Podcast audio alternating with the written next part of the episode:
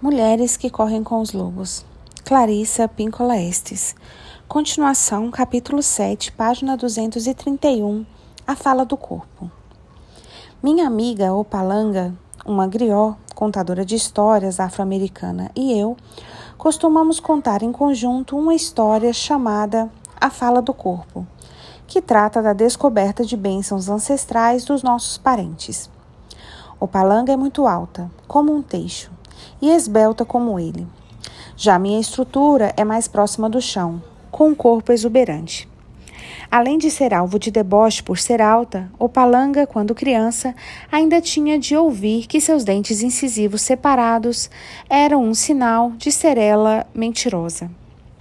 Já a mim diziam que o tamanho e o formato do meu corpo eram indícios de, de um ser inferior, desprovido de autocontrole. Enquanto estamos contando juntas nossas histórias sobre o corpo, Opalanga e eu falamos dos golpes e flechadas que recebemos durante a vida inteira. Porque, de acordo com os outros, com letra maiúscula, aos nossos corpos faltava algo ou sobrava algo. Na nossa apresentação, cantamos um lamento pelos corpos que não nos foi permitido usufruir. Dançamos, nos balançamos e olhamos uma para a outra. Nós duas consideramos que a outra tem uma aparência misteriosa tão bela que como pôde alguém pensar o contrário? Quando conheci o Palanga, nós duas tivemos a impressão de que nos conhecíamos. Como costumava acontecer com as contadoras, não a vida inteira, mas há séculos. Entabulamos conversas sobre nossas histórias mais íntimas. Como fiquei perplexa ao ouvir que, já adulta, ela havia viajado até a Gâmbia, na África Ocidental, e encontrado alguns membros da sua linhagem, que, pasmem, tinham na sua tribo muitas pessoas altas como teixos, esbeltas e com os incisivos separados.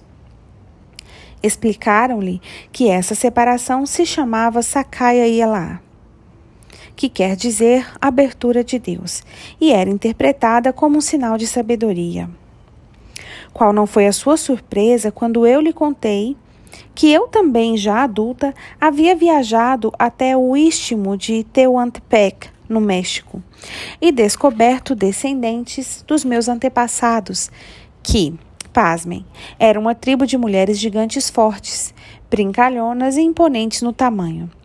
Elas me haviam dado tapinhas e pequenos puxões, observando abertamente que eu não estava suficientemente gorda. Eu comia o suficiente? Será que eu não havia estado doente? Elas explicaram que eu devia me esforçar, pois as mulheres são la terra, redondas como a própria terra, pois a terra contém muito. Portanto, na apresentação minha e de Opalanga, como nas nossas vidas, nossas histórias pessoais, que começaram com experiências repressoras e deprimentes, terminam com um sentido forte e jubiloso do self. Opalanga entende que sua altura é sua beleza, seu sorriso é de sabedoria e que a voz de Deus está sempre perto dos seus lábios. Eu entendo que meu corpo não é separado da terra, que meus pés foram feitos para firmar a minha posição, que meu corpo tem a forma de um recipiente feito para conter muito. Nós duas aprendemos, com gente vigorosa, fora da nossa própria cultura norte-americana, a reavaliar o corpo, a refutar ideias e expressões que ultrajassem o corpo misterioso, que ignorassem o corpo feminino enquanto instrumento de conhecimento. Extrair grande prazer de um mundo repleto de muitas espécies de beleza é uma alegria na vida a qual todas as mulheres fazem jus. Defender apenas um tipo de beleza é, de certo modo, não observar a natureza. Não pode haver apenas um tipo de ave canoura, apenas uma variedade de pinheiro, apenas uma qualidade de lobo. Não pode haver apenas um tipo de bebê, de homem ou de mulher. Não pode haver apenas um formato de seio, de cintura, um tipo de pele. Minhas experiências com mulheres avantajadas no México fizeram com que eu questionasse todo o conjunto de premissas analíticas relacionadas aos diversos tamanhos, formatos e especialmente peso das mulheres. Uma antiga premissa psicológica, em especial, pareceu-me absurdamente equivocada. A ideia de que todas as mulheres avantajadas têm fome de alguma coisa e de que dentro delas existe uma pessoa magra que grita para sair. Quando sugeri essa imagem da mulher magra que grita a uma das majestosas mulheres da, tri da tribo terruana, ela ficou me observando com certo alarme. Ela me perguntou se eu estava querendo dizer uma possessão por um espírito malévolo. Quem iria pôr um ser tão perverso dentro da mulher? Estava além da sua capacidade de compreensão a possibilidade de que curandeiros ou qualquer outra pessoa pudessem considerar que uma mulher, só por ser grande por natureza, tivesse dentro de si uma mulher aos gritos. Embora sejam verdadeiras e trágicas as perturbações da alimentação compulsiva e destrutiva que deformam as dimensões do corpo, elas não são a norma na maioria das mulheres. É mais provável que as mulheres que são grandes ou pequenas, largas ou estreitas, altas ou baixas, sejam assim simplesmente por terem herdado a configuração corporal dos seus parentes. Se não dos seus parentes imediatos, então dos parentes de uma geração ou duas no passado. Difamar ou julgar o físico herdado de uma mulher é criar gerações e mais gerações de mulheres ansiosas e neuróticas. As críticas destrutivas e desdenhosas a respeito da forma herdada de uma mulher privam-na de diversos tesouros psicológicos e espirituais preciosos e de vital importância. Privam-na do orgulho pelo tipo de corpo que lhe foi transmitido por linhagens de antepassados. Se lhe ensinarem a rejeitar essa herança física, ela será imediatamente desvinculada da sua identidade corporal feminina com o resto da família. Se lhe ensinarem a detestar o próprio corpo, como poderá ela amar o corpo da mãe, que tem a mesma estrutura que o seu? Ou o corpo da avó ou das suas filhas também? Como poderá ela amar os corpos de outras mulheres e homens próximas a ela que tiveram herdado o corpo dos mesmos antepassados? Semelhante agressão a uma mulher destrói seu legítimo orgulho de parentesco com sua própria gente e lhe rouba a alegria natural que, lhe, que ela sinta por seu corpo. Não importa qual seja sua altura, tamanho ou forma. No fundo, a agressão ao corpo da mulher é uma agressão de longo alcance que atinge tanto os que vieram antes dela quanto os que chegarão depois.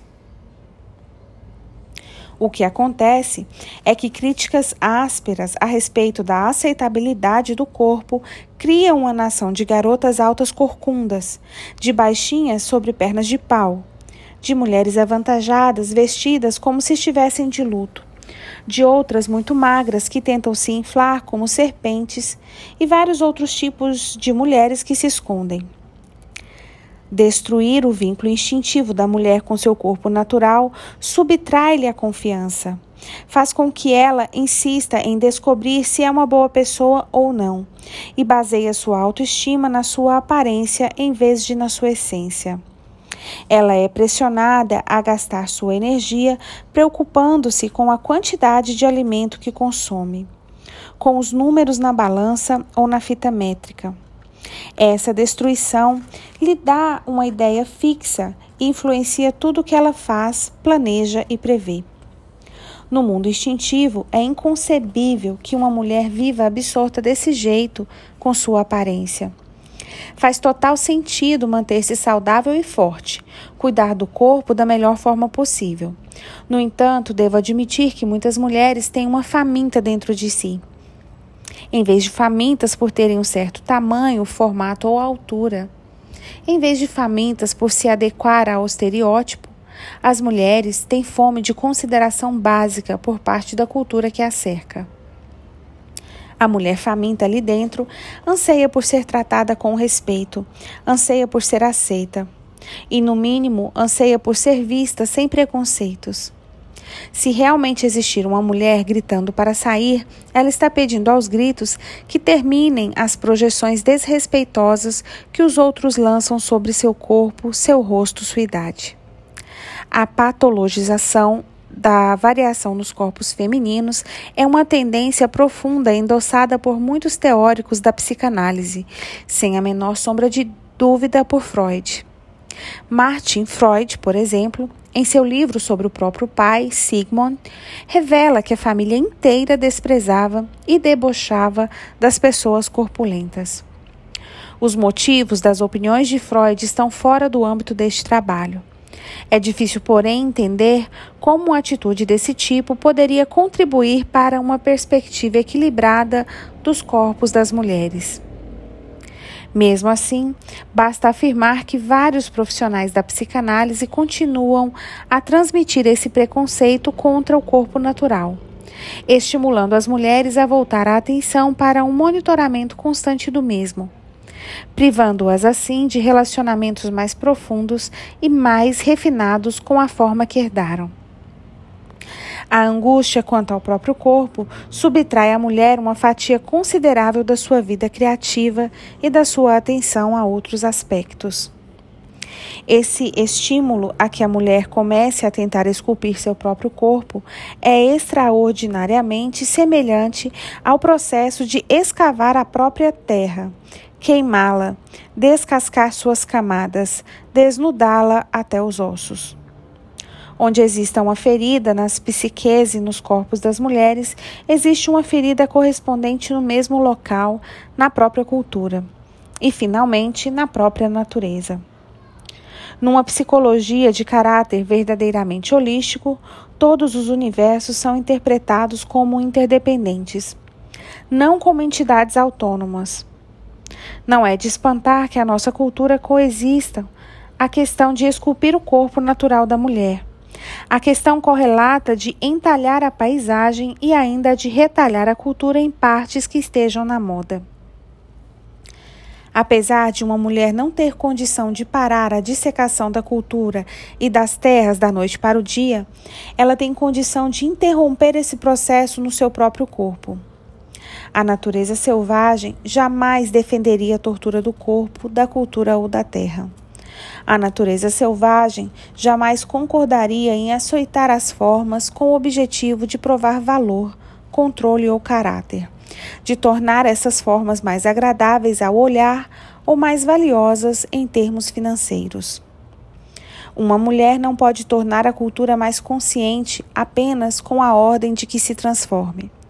Ela pode, no entanto, mudar sua própria atitude para consigo mesma, fazendo com que projeções desvalorizadoras simplesmente ricocheteiem. Isso ela consegue ao resgatar seu corpo, ao não renunciar à alegria do seu corpo natural, ao não comprar a ilusão popular de que a felicidade só é concedida àqueles de uma certa configuração ou idade ao não esperar nem se abster de nada e ao reassumir sua vida verdadeira a plenos pulmões. Ela consegue interromper o processo. Essa dinâmica do amor próprio e da aceitação de si mesma são o que dá início à mudança de atitudes na cultura.